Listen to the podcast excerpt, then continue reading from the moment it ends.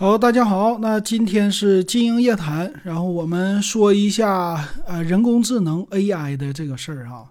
呃，老金呢这两天又看了一下新闻，啊，首先来说就是叫 ChatGPT 出现了4.0的版本发布了，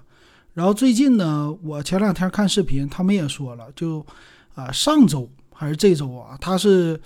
怎么说呢？AI 集中发布的一周，然后这个是。AI 这件事儿啊，到现在，嗯，看点是越来越多了，而且呢，能力也越来越强了。那之前的 ChatGPT 呢，一直是在国外，完事儿你要想用起来特别的费劲。但是呢，最近百度又推出了叫文心一言，啊，它的这个能能体验了。然后最近走了一波，啊，你要说生成图片呢，生成文字啊。这些的啊，已经开始有比对了，而且新闻也热度非常的高，说是百度你这个好像是转换了 ChatGPT 啊，就把什么中文实时翻译成英文，然后和 ChatGPT 输出的内容非常的像，所以就这件事儿呢，老金我觉得得给大家再聊一聊啊，之前咱们聊过一些了，今天咱们再说一说。那首先就是 AI 这件事儿，老金看不看好？那个别说了，肯定看好。这一周的新闻呐，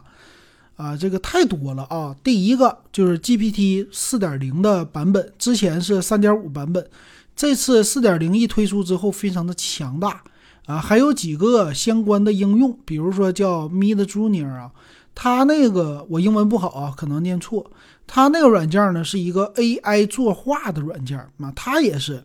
推出了叫五点零的一个版本，就 V 五的版本，呃，作画的能力特别的强，啊，你现在可能你看的一些图片啊，你是什么美女啊，你又是什么科幻呢这些的，有可能是 AI 给你生成的啊，你可能不知道是吧？不知不觉 你就已经看了 AI 生成的内容了，